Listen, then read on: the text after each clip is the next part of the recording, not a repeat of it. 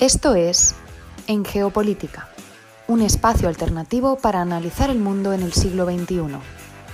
Escúchanos en iVoox, Anchor, Spotify y Google Podcast. Igualmente, síguenos en Facebook, Twitter y Telegram como en Geopolítica, en Instagram como en Geopolítica 21.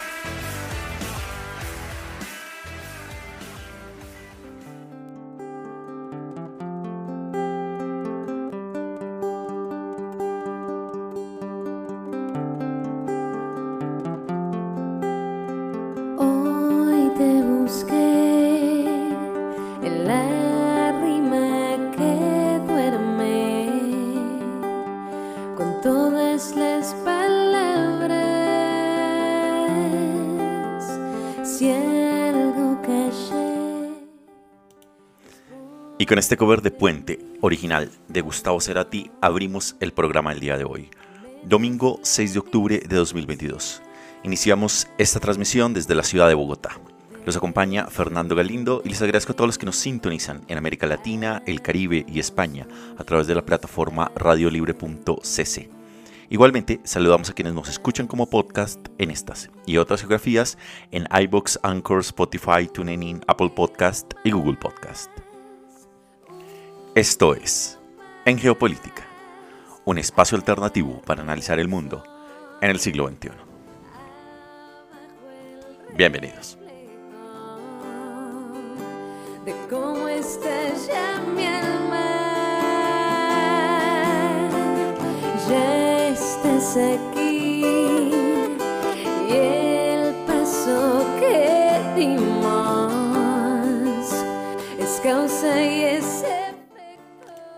Y el programa del día de hoy, que tendrá una duración de una hora, nos va a llevar por un recorrido analítico sobre las principales coyunturas de la actualidad internacional, analizando los hechos, los protagonistas y los datos duros. Y este programa iniciará hablando sobre los retos a los que se enfrentará Lula da Silva en Brasil. Continuaremos con nuestra sección Lo que estamos viendo, conversando sobre el regreso de Benjamín Netanyahu y las conversaciones de paz en Etiopía. Conectaremos posteriormente con la segunda sección de En Contexto, conversando sobre los Estados Unidos y Venezuela, una compleja relación geopolítica. Seguiremos posteriormente hablando en el tercer bloque de Contexto sobre el inicio de la COP27 en Egipto. Y finalizaremos este largo recorrido en nuestra sección Números Duros desde Egipto, los Estados Unidos y Polonia. Como ven, un amplio e interesante recorrido alrededor del planeta. Preparémonos entonces para iniciar este programa hablando sobre los retos a los que se enfrentará Lula en Brasil.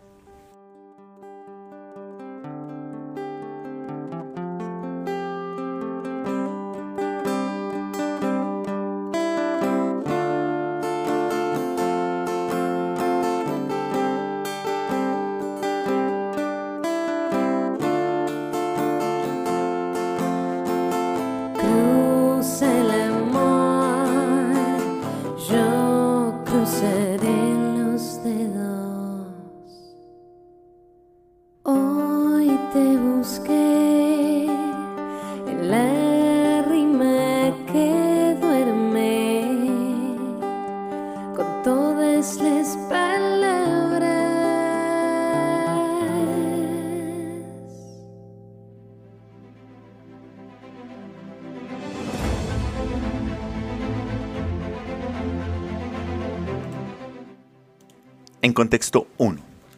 Los retos a los que se enfrentará Lula da Silva. El presidente electo de Brasil deberá afrontar varios frentes en lo que corresponde a la política interior y exterior de su país, especialmente tras el paso por la presidencia de Jair Bolsonaro. Frente a eso, estaremos dándole una mirada a la política exterior y a los retos en estos frentes que deja al nuevo gobierno brasileño. Es que la victoria de quien fue el expresidente Lula sobre el presidente Bolsonaro ha de trascender al Brasil. La elección cobró interés regional y mundial por la disputa entre la consolidación del liderazgo bolsonarista de la ultraderecha conservadora y aristocrática en el país más importante de América del Sur y el retorno de un proyecto progresista y democrático representado por Lula y una amplia coalición de fuerzas de centro a izquierda.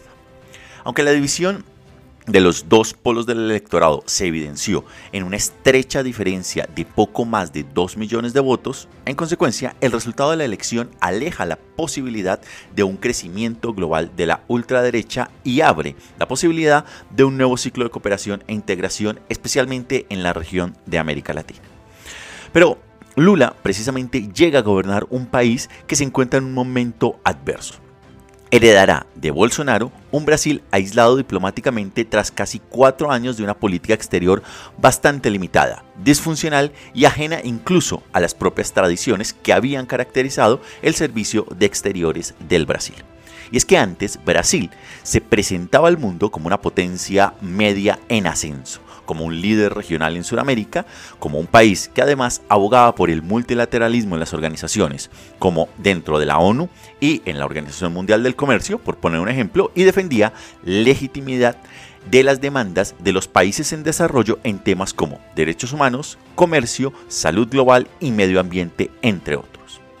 Visto y respetado como un socio fiable, Brasil era un país con una política exterior pragmática y universalista que tenía capacidad y legitimidad para desempeñar un papel mediador en el mundo.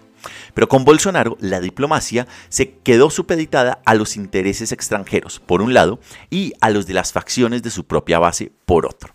Brasil se ha, ha mostrado sin capacidad y voluntad para actuar como potencia de contribuir a la resolución de los problemas de la agenda internacional o de liderar la dinámica regional en Sudamérica. Ha tenido conflictos políticos con varios países de la región, como Venezuela, Chile, Colombia y Argentina, y ha abandonado mecanismos de integración como la CELAC y la UNASUR. El resultado de las políticas adoptadas en los últimos cuatro años es, sobre todo, el debilitamiento político de Brasil ante la comunidad internacional. Aunque en el año 2019 y 2020 hubo un importante importantes tensiones con China y los Estados Unidos, en las relaciones económicas con los principales socios prevaleció la lógica del business as usual, es decir, de mantener los negocios. Ante este aislamiento consolidado durante cuatro años, se abre una serie de retos que tendrá que asumir el nuevo presidente Lula da Silva. Y es alguien que cuenta con un notable y respetado exministro de Asuntos Exteriores, Celso Amorín, como su principal asesor internacional para reconstruir las relaciones internacionales del gigante sudamericano. En este sentido, habría que destacar cuatro frentes en los cuales se considera que la política exterior brasileña tendrá sus principales retos. Nos vamos en ese sentido al frente bilateral el cual será necesario para rearticular las relaciones sobre una base pragmática y universalista y reequilibrar las concesiones en función de las ganancias efectivas que puedan derivarse de ellas. ¿Qué es esto? Con los Estados Unidos, Bolsonaro apostó por un alineamiento automático con sectores y fuerzas específicas vinculadas al gobierno de Donald Trump y a lo que se conoce como el Trumpismo, siendo el último jefe de Estado en reconocer la victoria de Joe Biden lo que solo evidenció que las relaciones bilaterales con Washington no se guiaban por los intereses del Estado brasileño, sino por los suyos propios, es decir, los de Bolsonaro. Hay que encontrar en, en, consecuencia un equilibrio en estas relaciones, teniendo en cuenta la relevancia de las dos naciones y el potencial de cooperación que se puede desarrollar en una nueva relación franca y soberana entre los Estados Unidos y Brasil. En relación a China, el país más importante en términos de comercio para Brasil en la actualidad, hubo también un vacío diplomático durante el gobierno de Bolsonaro y dificultades para planificar las relaciones. Será en consecuencia necesario un mayor acercamiento para abordar cuestiones que tengan que ver con estas relaciones, ya sea la asimetría en el comercio o la entrada de nuevas inversiones chinas en el Brasil. A su vez, será importante retomar las relaciones bilaterales con los países de América del Sur, con los que Bolsonaro se desmarcó por completo, para reconstruir los lazos con los diferentes vecinos, especialmente con Argentina, con el cual Lula precisamente ya tuvo reunión con el presidente Fernández de Argentina a los pocos eh, horas casi de su victoria. El segundo frente es el de la acción de la nueva política o de la política exterior que debe ser más regional y que debe estar también o deberá estar también acompañado por la rearticulación de las relaciones bilaterales con el resto de los países de la región. En eso estaría la reanudación de la UNASUR, con el relanzamiento y la reformulación del acuerdo, que debe ser en consecuencia prioritaria ya que permitirá el fortalecimiento de América del Sur ante el mundo, la creación de limitaciones para las intervenciones de fuerzas extranjeras en la región y la posibilidad de retomar una visión de desarrollo regional integrado promoviendo cadenas de productivas también regionales. El tercer frente de acción será en consecuencia el multilateral y es que es necesario reorganizar para la actuación de Brasil frente a los organismos internacionales y los grandes temas, como lo son derechos humanos, medio ambiente y cambio climático, salud global, comercio y desarrollo, entre otros. Es que precisamente uno de los retos que tendrá el nuevo gobierno brasileño será reposicionar y recuperar su fuerza y legitimidad para hablar sobre estos temas, incluso como uno de los posibles representantes de los países en desarrollo y en consecuencia construir una actuación que tenga efectivamente en cuenta los intereses tanto de Brasil como la diplomacia en estos temas. La diplomacia brasileña que había destacado por varios años en este tipo de frentes como una suerte de voz de los países en desarrollo. El cuarto frente en consecuencia tendrá que ver con la forma en la que se hace la propia política exterior brasileña y es que será necesario en consecuencia para Lula recuperar el papel de Itamaraty, que es el Ministerio de Relaciones Exteriores eh, de Brasil, bastante famoso de hecho en varios países de América Latina, y que a su vez tendrá que retomar esta participación con la sociedad civil, con el sector privado en lo que corresponda a las agendas temáticas y sectoriales a través de algunos consejos nacionales que fueron desmantelados y desarticulados por el gobierno de Bolsonaro y en consecuencia con los otros ministerios del Brasil. Y es que Itamaraty, el Ministerio de Exteriores que, de Brasil desempeña un papel importantísimo para conferir unidad a la política exterior. Pero sería, y en eso es parte del reto, que se enfoque hacia la reconstrucción bajo el gobierno de Lula que le permite una participación mucho más amplia con una apertura cada vez mayor del órgano a la sociedad civil, a los estados, a los municipios y a los sectores que ejercieron una suerte de resistencia contra la política exterior manejada en tiempos de Bolsonaro. ¿Esto qué quiere decir? volver a retomar agendas como las medioambientales, las del cambio climático e incluso las que tengan que ver con salud pública en general. Esto ayudaría indudablemente a reposicionar a Brasil sobre una base mucho más universalista y democrática que fue perdiendo importancia durante los cuatro años de Bolsonaro. En resumen, sin dejar de reconocer los enormes desafíos internos y obviamente externos que deberá afrontar el nuevo gobierno, desde el momento de su victoria en las urnas, Lula ha tenido una amplia y celebrada acogida por parte de sus socios tradicionales en América Latina, en el norte y en el sur global. El propio Lula, en consecuencia, también ha mencionado en varios de sus discursos que Brasil regresará de alguna manera al mundo desde esta política exterior que lo caracterizó en los últimos años, en los años de la democracia, como una política exterior mucho más universalista y democrática, la cual sin lugar a dudas tendrá varios retos en consecuencia de la política exterior que tuvo en los últimos años en manos del ahora del futuro expresidente de ultraderecha Bolsonaro.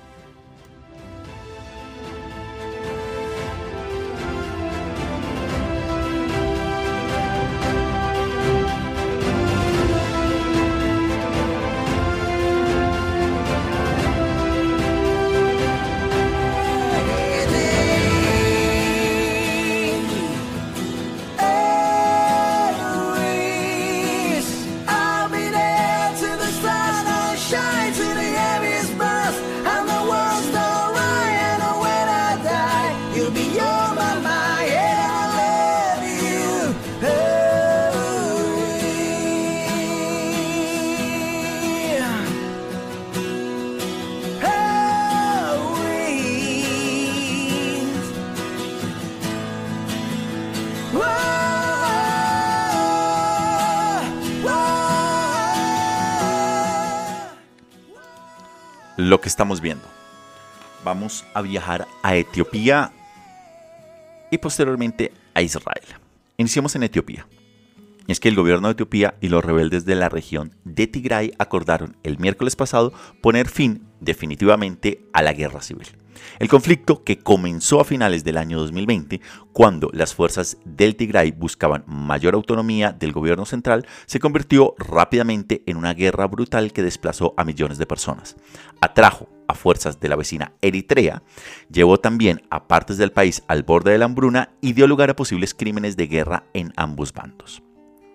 Los términos exactos del acuerdo alcanzado durante las conversaciones de paz con la mediación de la Unión Africana en Sudáfrica aún no están del todo claros, pero el expresidente nigeriano Obasanjo que supervisó las negociaciones, dijo que las partes se habían comprometido a deponer las armas, restaurar la ley y el orden y abrir el pleno acceso a la ayuda humanitaria. Indudablemente hay otro elemento allí que está y es Eritrea, que no el país de Eritrea, que es vecino precisamente de la región también del Tigray, que no participó en las conversaciones, pero tiene también sus propios intereses de seguridad y reivindicaciones territoriales a lo largo de la frontera con esta región del Tigray, lo cual hará que este nuevo acuerdo tenga que estar vigilándose para que no vuelva a abrirse otro nuevo frente de batalla. Y desde Etiopía, en la región del Tigray, nos trasladamos ahora a Israel. Y es que los israelíes acudieron a las urnas por quinta vez el martes pasado en menos de cuatro años y los resultados han sido bastante positivos para el ex primer ministro Benjamín Netanyahu. El partido Likud de Netanyahu es el que más escaños obtuvo, con 31, mientras que sus aliados de derechas también tendrían los números suficientes para ayudarle a superar el umbral de los 61 escaños de 120 que tiene el Parlamento, los cuales son necesarios para formar gobierno en el Parlamento israelí.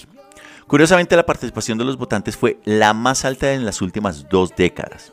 Los partidos de extrema derecha, incluidos el bloque del sionismo religioso anti-árabe y anti-LGTBI, así como varios partidos ultraortodoxos, obtuvieron también sólidos resultados y serán muy seguramente los socios de coalición de un renacido Netanyahu. Sin embargo, todavía hay que mirar cómo termina de configurarse esta nueva suerte de alianza política que indicaría que estaríamos ante el regreso de un clásico de la política israelí, quien es nada más nada menos que Benjamín Netanyahu. Love,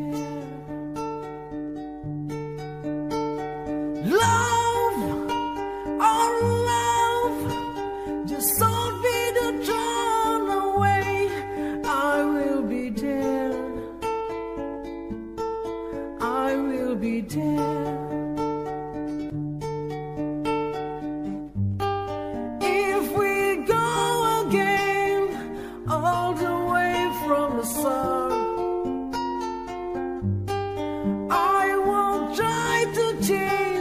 the things that kill it all. Your pride has.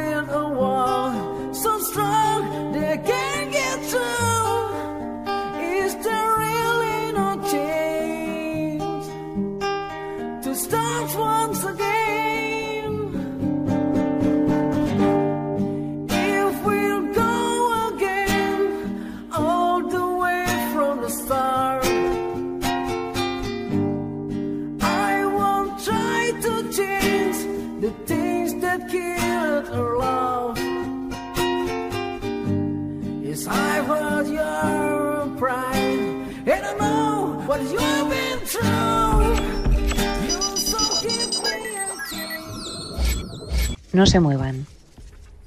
Aún por venir. En geopolítica.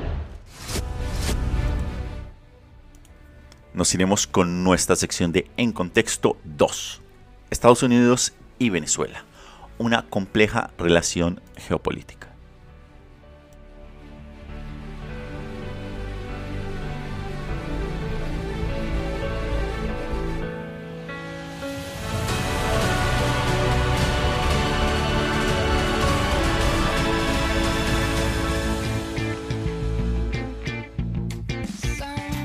Esto es En Geopolítica, un espacio alternativo para analizar el mundo en el siglo XXI.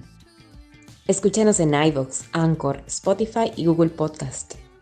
Igualmente síguenos en Facebook, Twitter y Telegram como en Geopolítica y en Instagram como en Geopolítica 21.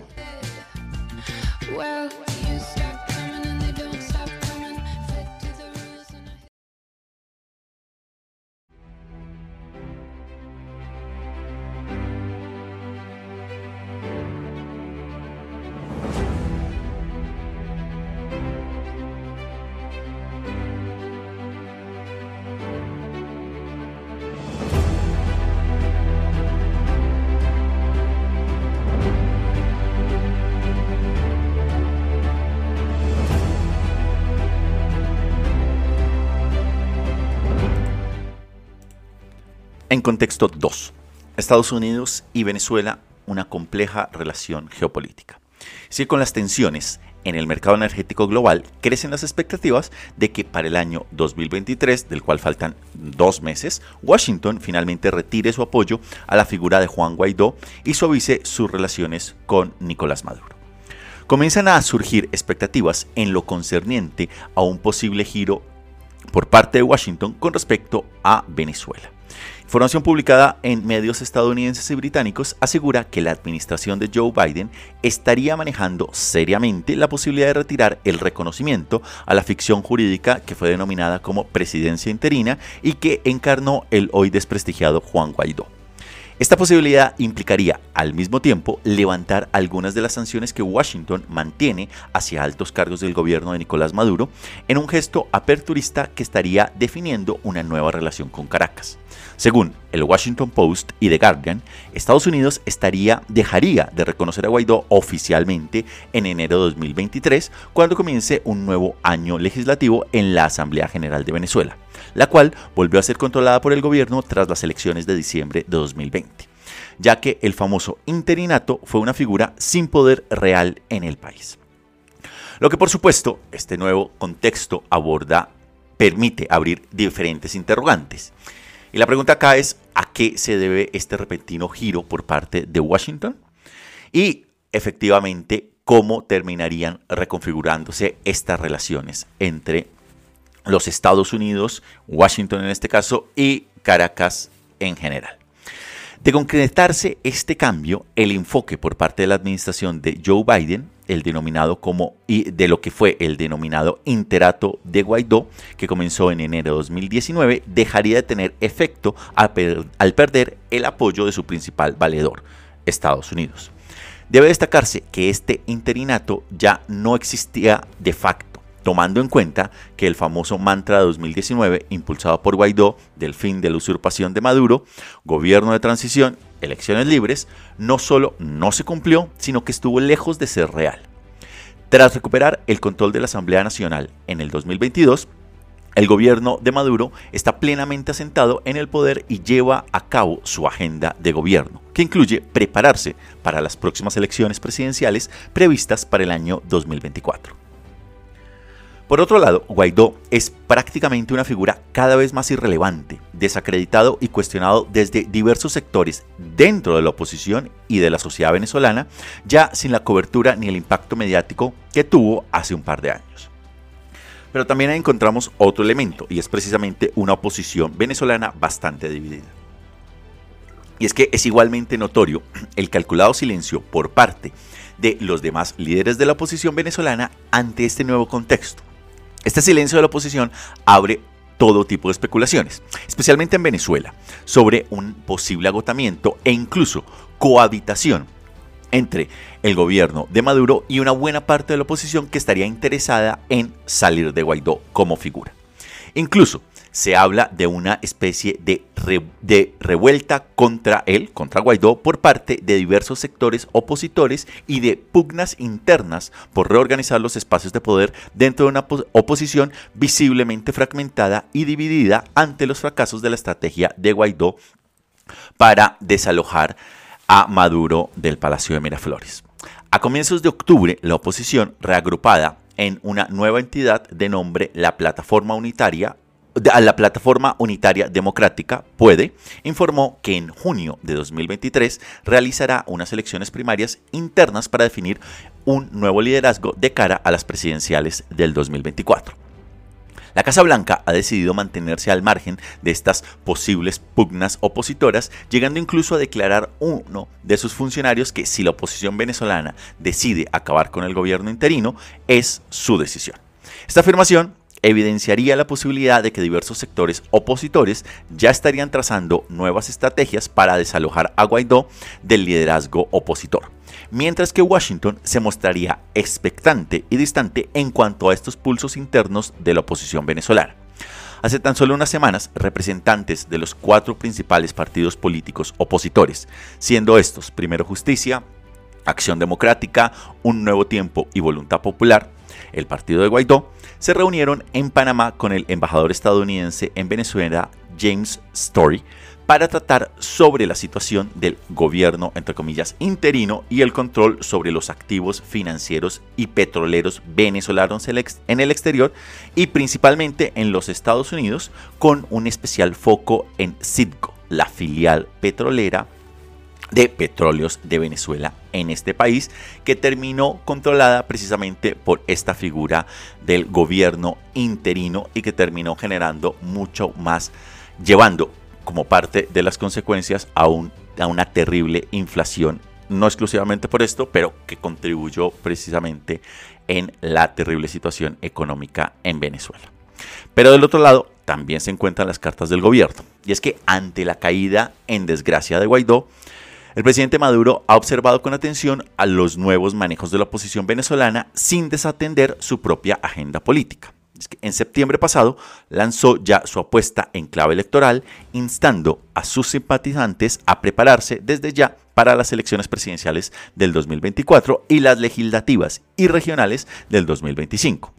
Incluso algunos medios en Venezuela hablan que se podría dar una suerte de golpe de timón aprovechando la crisis opositora y adelantar las presidenciales para 2023. Algo que de momento no pasa de ser una especulación, pero que sin embargo habría que tener en cuenta. En el centro de atención están también los reconocimientos exteriores a las respectivas presidencias. Y es que a Maduro lo reconocen poco más de 20 países oficialmente, entre ellos actores de importancia como Rusia y China, entre otros, sin menoscabar a Irán, Turquía, India y a nivel hemisférico Cuba, Nicaragua y ahora Colombia. En este nuevo contexto podría igualmente persuadir a Washington de dar un nuevo giro hacia la crisis venezolana, particularmente en lo concerniente al tema migratorio hacia los Estados Unidos. En este sentido, en los últimos meses se ha observado una oleada de emigrantes venezolanos hacia los Estados Unidos que ha obligado a endurecer las restricciones de ingreso a ese país, aspecto que podría también obligar a Biden a reexaminar su estrategia de cara a Caracas. Por otro lado, Guaidó lo reconocen otra serie de países, que sumarían cerca de 60, encabezados por Estados Unidos y varios miembros de la Unión Europea. Entre ellos se contaría España. No obstante, estos reconocimientos han perdido fuerza a nivel práctico, ya que en varios de esos países siguen funcionando las representaciones diplomáticas y consulares que corresponden al gobierno de Venezuela, que en este caso es el que preside Nicolás Maduro. Por tanto, si el cambio de enfoque de Washington en 2023 llevara a desconocer a Guaidó y suavizar las sanciones contra Maduro, es posible intuir que Washington aceptaría de facto la nueva realidad política de Venezuela entre ellas el calendario electoral presidencial del 2024, avalando así las tesis sobre la legitimidad del sistema político de este país. Unas tesis que la oposición venezolana se han visto obligadas a aceptar tras sus recientes fracasos electorales y políticos. En este sentido, las primarias opositoras previstas para el 2023 tendrían el foco en las candidaturas a elegir para confrontar eventualmente una carrera presidencial contra Nicolás Maduro. Washington y Caracas ya abrieron canales de diálogo desde marzo pasado. En estos contactos, Maduro ha dejado clara su posición de que este diálogo con Washington deberá repercutir en su reconocimiento como presidente legítimo del país, al mismo tiempo que Caracas ansía proyectar la imagen de normalización de la situación en Venezuela que le permita superar el aislamiento internacional y procrear mecanismos de diálogo político. Y aquí nos vamos a otro elemento que entra en la ecuación, y es la variante geopolítica actual en la cual Biden y el nuevo equilibrio energético global tienen mucho peso. Y es que precisamente esta variante que es el factor energético, el cual aborda igualmente una serie de interrogantes sobre esta nueva realidad entre Estados Unidos y Venezuela, permite entender este acercamiento. Y es que este posible cambio de estrategia por parte de Washington obedece más bien a los recientes cambios geopolíticos y geoeconómicos derivados de la guerra de Ucrania. En particular, tomando en cuenta la desconexión energética que ha buscado tener Occidente y los Estados Unidos de cualquier petróleo producido en Rusia. Del mismo modo, hay que tener en cuenta el cambio de ecuación en el mercado petrolero global, como por ejemplo los pactos entre la OPEP Plus, en la cual participa Arabia Saudí e incluso Rusia, que llevan a la reducción de la producción vía la OPEP, las presiones europeas para el retorno de Irán a los mercados, los acuerdos entre Occidente y Azerbaiyán, también en tema energético, las tensiones entre Europa y Argelia y el acercamiento que ha tenido algunos mercados, especialmente Rusia y China, hacia los grandes mercados del sudeste asiático.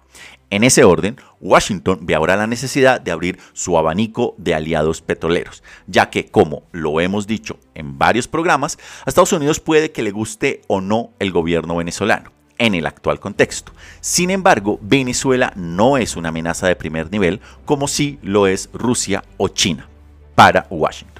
Por tanto, los recientes acuerdos entre Rusia y Arabia Saudí para reducir la producción petrolera de 2 en 2 millones de barriles diarios son percibidos en Washington como contrarias a sus intereses energéticos, en particular ante la llegada del próximo o del invierno que ya empieza a llegar en el hemisferio norte. Ante este pacto que involucra a la OPEP, a la Organización de Países Productores y Exportadores de Petróleo, Washington ha decidido liberar 10 millones de barriles de su reserva de producción petrolera para proteger a sus consumidores y eh, asegurar su seguridad energética. Esto lleva también a Venezuela, considerando que este es el país con mayores reservas de crudo y gas natural en el subsuelo a nivel mundial. La administración de Biden en ese sentido ha sopesado reducir o incluso eliminar algunas sanciones contra la industria petrolera venezolana en un nuevo trato con el presidente Maduro que permita igualmente el retorno de las multinacionales estadounidenses, en especial de Chevron Texaco, al mercado petrolero del país latinoamericano. En este contexto, se puede conocer una presunta petición, o se conoció una presunta petición posteriormente retirada por parte de 30 congresistas del Partido Demócrata pidiéndole a Biden un compromiso directo con el presidente ruso Vladimir Putin para poner fin a la guerra en Ucrania y con ello contribuir a normalizar el suministro de crudo y gas natural en el mercado energético global, como medida para paliar las expectativas de recesión económica que no terminan de irse. Esta petición de un arreglo con Moscú acercaría a una parte del Partido Demócrata con las tesis de su rival electoral, el Partido Republicano, y en especial con una, con una parte del sector trompista existente allí. Esto nos lleva a otro escenario, ya que en clave interna estadounidense, las elecciones legislativas del midterm, que tienen lugar el próximo 8 de noviembre, justamente en dos días, y cómo este nuevo realineamiento de la política exterior de Biden en torno a Venezuela podría eventualmente influir en los aproximadamente 20 mil, 200 mil venezolanos con derecho a voto en los Estados Unidos. Todo ello sin desestimar el peso del poderoso lobby cubano-estadounidense y su influencia electoral en los Estados Unidos, tomando en cuenta que precisamente recela de estos acercamientos de Biden con Maduro y cómo los mismos podrían implicar otro efecto colateral, un nuevo trato de Washington con el régimen cubano, un aliado hemisférico de Venezuela. En resumen, la actual geopolítica está haciendo que una guerra muy lejos de Caracas tenga tal efecto que haya hecho que Washington haya decidido modificar su postura frente al país petrolero. Aquí se hace importante recordar que cuando se habla de seguridad energética hay matices. Si bien para los europeos su seguridad energética se ancla principalmente en el acceso al gas, del cual hemos hablado también en otras ocasiones, para los Estados Unidos su concepto de seguridad energética se ancla principalmente en el acceso al petróleo Ello contribuye a entender su política en Oriente Medio desde la mitad del siglo pasado hasta la aparente nueva etapa con Venezuela, el país que tiene las más grandes reservas de crudo en el mundo.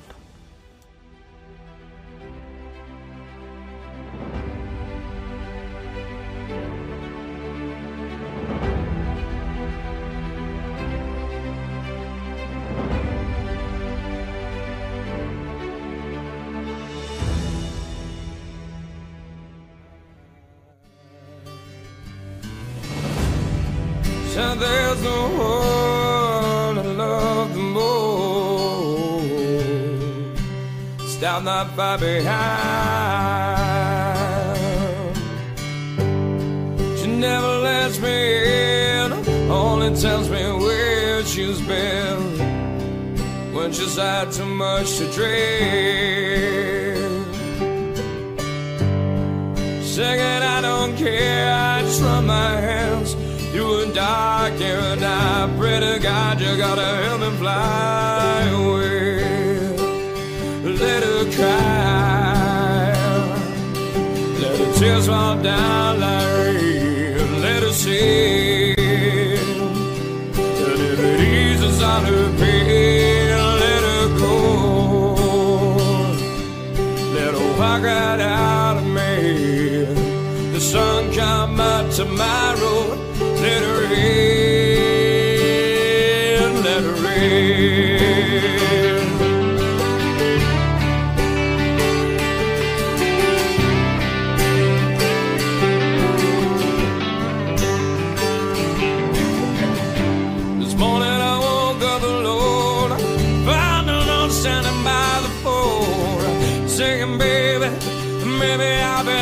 Back someday.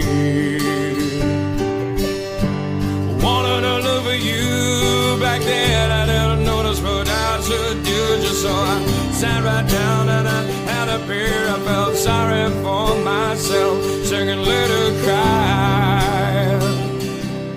Let the tears fall down like rain. Let her sing.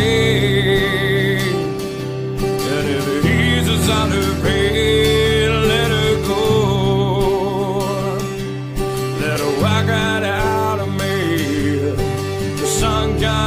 to my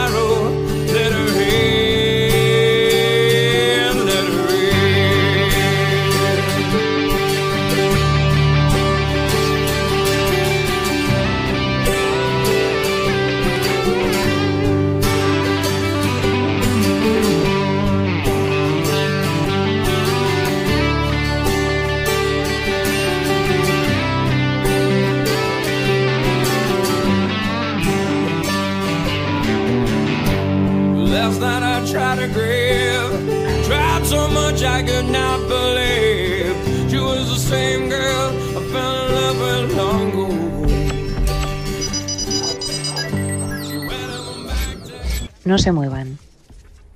Aún por venir. En geopolítica,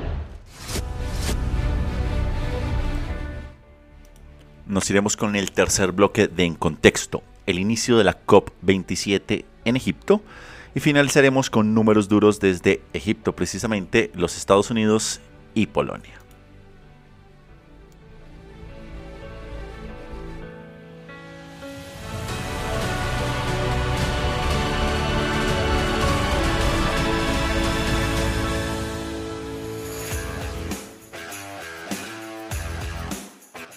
Esto es En Geopolítica, un espacio alternativo para analizar el mundo en el siglo XXI.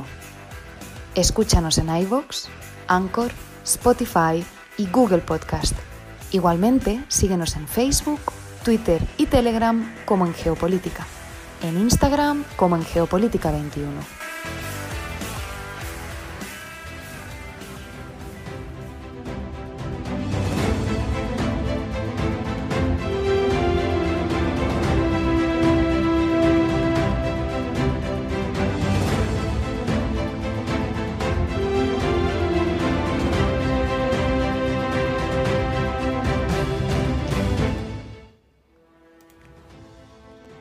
En contexto 3, inicia la conferencia de las partes, la COP27 en Egipto. Que la temperatura media del mundo puede aumentar más de 1,5 grados centígrados, declaró en su momento el ministro de Asuntos Exteriores de las Islas Marshall en el año 2015, sería firmar la sentencia de muerte para países pequeños y bajos como el suyo, afirmó. Ello condujo a que se consagrara el objetivo de limitar el calentamiento global a unos 1,5 grados centígrados en el Acuerdo de París de ese año 2015 que pretendía coordinar los esfuerzos nacionales de todos los firmantes para frenar las emisiones de gases de efecto invernadero. Sin embargo, esa meta parece peligrosamente lejana. Los mismos países que firmaron el Acuerdo de París no han reducido sus emisiones lo suficiente como para cumplir sus objetivos. De hecho, las emisiones mundiales siguen creciendo. El mundo ya es 1,2 grados centígrados más caliente que en la época preindustrial. Dado el impacto duradero de los gases de efecto invernadero ya emitidos y la imposibilidad de detener las emisiones de la noche a la mañana, no hay forma de evitar un aumento de la temperatura superior a 1,5 grados centígrados. Están mencionando precisamente varios activistas y científicos medioambientales de cara a esta COP27. Sin embargo, todavía hay una esperanza de que el rebasamiento no sea demasiado grande o y sea solo temporal. Pero incluso estas posibilidades, que sonarían consoladoras, también son menos probables. Las consecuencias de la incapacidad del mundo para frenar las emisiones son catastróficas, y no solo en los atolones de coral del Pacífico o del Índico. Los desastres relacionados con el clima están proliferando. Desde Pakistán hasta el Caribe y la Florida, que por ejemplo en septiembre sufrió un, del, uno de los huracanes más mortíferos desde 1935. Incluso distorsiones menos letales del clima, como lo serían la extraordinaria ola de calor de este verano en Europa, causan un enorme, las cuales terminan causando un grave daño económico, afectando el transporte, afectando la infraestructura y en consecuencia la productividad. Y es que la respuesta a todo esto parece ser o tendría que ser una dosis de realismo. Muchos activistas se resisten a admitir que 1,5 grados centígrados sea una causa perdida. Pero parece ser que no hacerlo, mencionan también varios científicos, terminaría prolongando el, entre comillas, error cometido en París, donde los gobiernos del mundo adoptaron un objetivo grande, pero carecieron de un plan plausible para alcanzarlo. O bueno, sí, el plan sí existía y sí quedó trazado, pero tenía una particularidad y es que correspondía y corresponde a cada país acelerar sus agendas de protección medioambiental y de lucha contra el cambio climático de manera voluntaria. Y cuando un objetivo es tan ambicioso y crucial para la humanidad, lo voluntario tiene tanto de noble como de cambiante. De esta forma, se espera que los delegados que ya se reúnen en Egipto puedan llegar a algo un poco más concreto. Por tanto, se está pensando que las reuniones que, que, tienen ya lugar en Egipto puedan ser mucho más pragmáticas y enfrentarse también a algunas duras verdades. Hay varias de estas y vamos a hacer mención puntualmente en tres.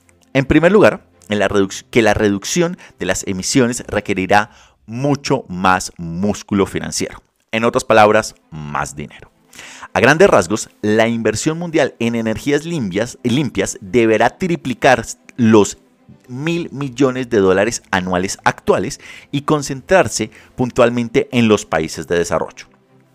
La energía solar y la energía eólica podrían ser más baratas de construir y explotar que los tipos más contaminantes, pero hay que reconstruir las redes para hacer frente a la intermitencia del sol y del viento.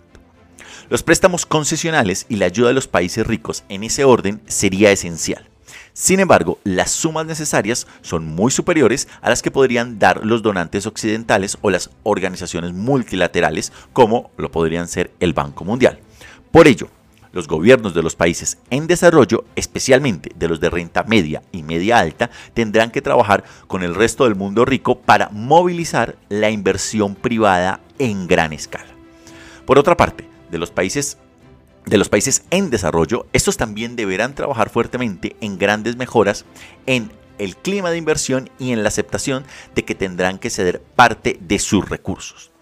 Por su parte, los donantes tendrán que centrar el gasto en planes que atraigan el capital privado, como indemnizar a los riesgos políticos y normativos, la toma de participación en proyectos privados de capital en proyectos privados y aceptar absorber el primer tramo de pérdidas si las cosas no salen como lo planeado algo que por regla general en los capitales de inversión privado no suele asumir. Tendrá que hacer en consecuencia algunas cosas que no gustan, como ayudar a los países más pobres a cerrar lo que son las centrales de carbón, proveyendo precisamente algunos de estos recursos energéticos sostenibles.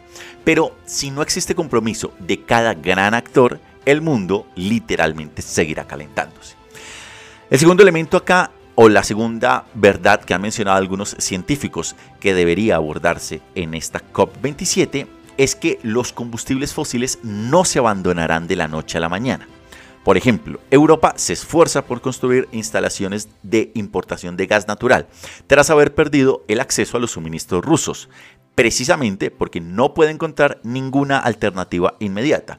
Y esto toma tiempo y cuesta y mucho dinero. Para algunos países más pobres, las inversiones en gas junto con las energías renovables siguen siendo necesarias. Es decir, ayudar a que más ciudadanos tengan una electricidad que mejore sus condiciones de vida. La tercera eh, gran elemento o tercera verdad que están mencionando algunos científicos eh, del clima que habría que abordar en esta tercera COP es que dado que en principio, o todo indica que no se alcanzará el 1,5%, 1,5 grados centígrados, hay que hacer mayores esfuerzos para adaptarse al cambio climático. Un concepto muy polémico. Y es que la adaptación siempre ha sido un, entre comillas, una entre comillas respuesta rápida de los grandes actores climáticos, en la cual, y con bastante razón, genera desconfianza en los activistas por el cambio climático por considerarla una distracción de la reducción de las emisiones y una excusa incluso para no hacer ningún tipo de recorte.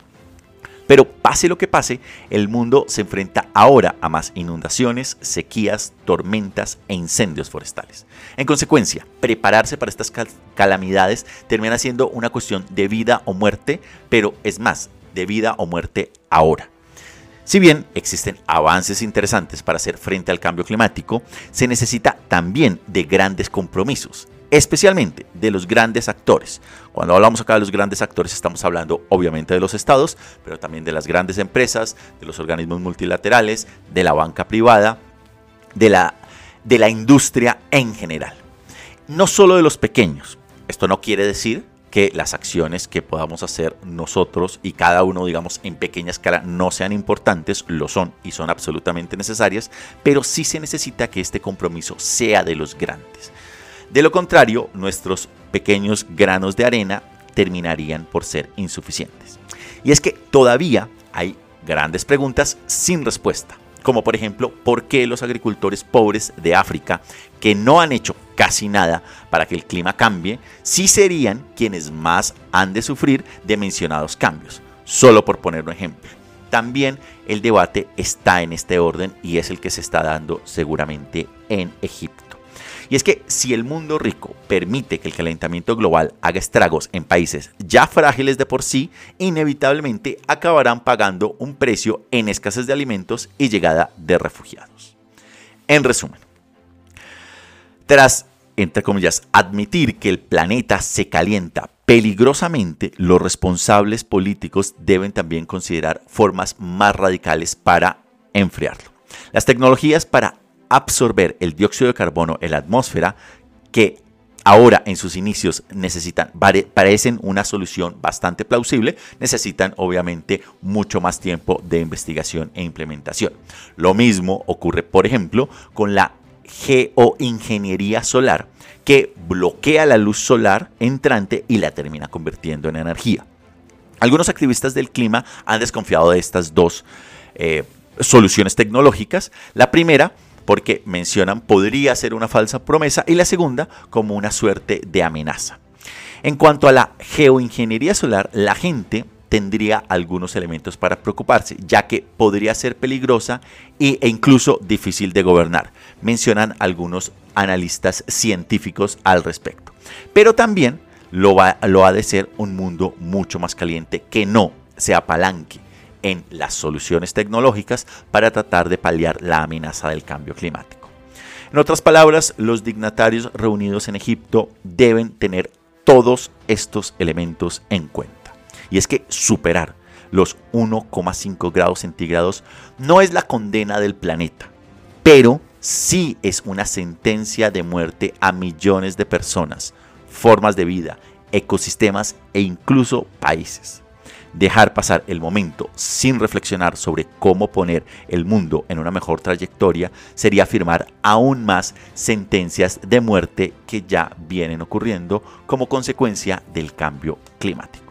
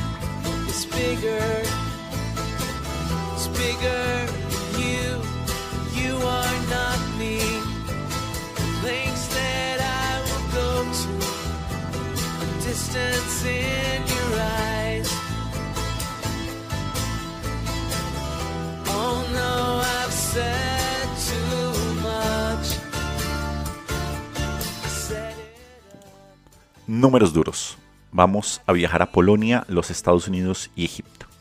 Iniciamos en Polonia y el número que nos lleva allí es 3. Es que para evitar una posible crisis migratoria, las autoridades polacas han empezado a colocar tres filas de alambre de espino a lo largo de la frontera con el enclave ruso de Kaliningrado. El problema, mencionan las autoridades polacas, sería que no, no sería que los rusos estuviesen saliendo de Kaliningrado para pasar la frontera, sino que el aeropuerto de Kaliningrado estaría acogiendo vuelos procedentes de Oriente Medio y África y Polonia en consecuencia teme que esto pudiese conllevar a una suerte de crisis de refugiados como la que tuvo también Polonia y Bielorrusia el año pasado. Desde Polonia y los, las filas de alambre nos vamos ahora a los Estados Unidos y el número que nos lleva allí es 10 mil millones. Y es que dos de las mayores cadenas de farmacias de los Estados Unidos, CVS y Walgreens, llegaron a un acuerdo provisional para pagar 10 mil millones de dólares en concepto de daños y perjuicios por su papel en el fomento de la crisis de los opioides en los Estados Unidos. El dinero se destinaría a los gobiernos estatales y a las autoridades tribales de los nativos americanos. Y es que la muerte por opioides en los Estados Unidos aumentaron un 15% el año pasado, superando la cifra de los 100.000 personas. Y finalizamos viajando nuevamente a Egipto y el número que nos traslada allí es 67. Y es que grupos locales de derechos humanos han afirmado que el gobierno egipcio de Abdel Fattah el-Sisi habría detenido a al menos 67 activistas del clima precisamente antes de que lleguen de que hubiesen iniciado las reuniones de la COP27 y las estrellas del activismo climático y varias de las personas que son mucho más comprometidas con el tema del cambio climático como Greta Thunberg han anunciado ya que boicotearán la cumbre por el historial de los derechos humanos en este país norafricano.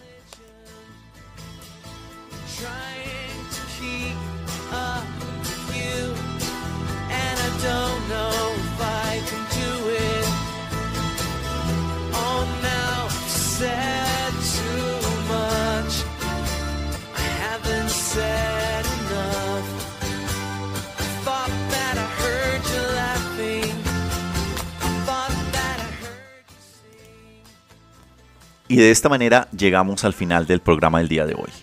Tuvimos un recorrido alrededor del planeta que inició hablando sobre los retos en política exterior a los que se enfrentará Lula da Silva.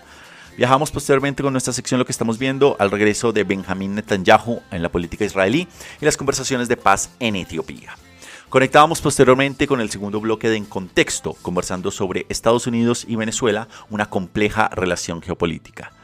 Seguíamos posteriormente en un viaje que nos llevaba al Cairo para eh, hablar sobre el inicio de la COP27 en Egipto y los retos también del cambio climático a los cuales se enfrenta el mundo. Y finalizábamos este recorrido alrededor del planeta con números duros desde Egipto, Estados Unidos y Polonia. Les agradezco a todos ustedes por su sintonía y por escucharnos a modo podcast en diferentes lugares del planeta. Les invitamos como siempre a que si no lo están se suscriban gratis en cualquiera de las plataformas, iBox, Anchor, Spotify, TuneIn, Apple Podcast y Google Podcast. A que nos sigan en redes sociales, nos encuentran en Facebook, Twitter, Telegram e Instagram. Y también nos pueden visitar en nuestra página web en geopolítica.com. Allí encontrarán todos los programas y las piezas gráficas que los acompañan. De igual forma, si desean contactarnos, pueden hacerlo a nuestro email en geopolítica.podcast.gmail.com. Y por último, de manera que si les gusta el programa y quieren también apoyarnos, les invitamos a que dejen sus likes o comentarios y a que lo compartan en sus redes para así seguir llegando a más personas. Yo me despido aquí, los acompañó Fernando Galindo desde la ciudad de Bogotá. Les deseo un feliz resto de semana y nos encontramos en la siguiente emisión. Hasta la próxima.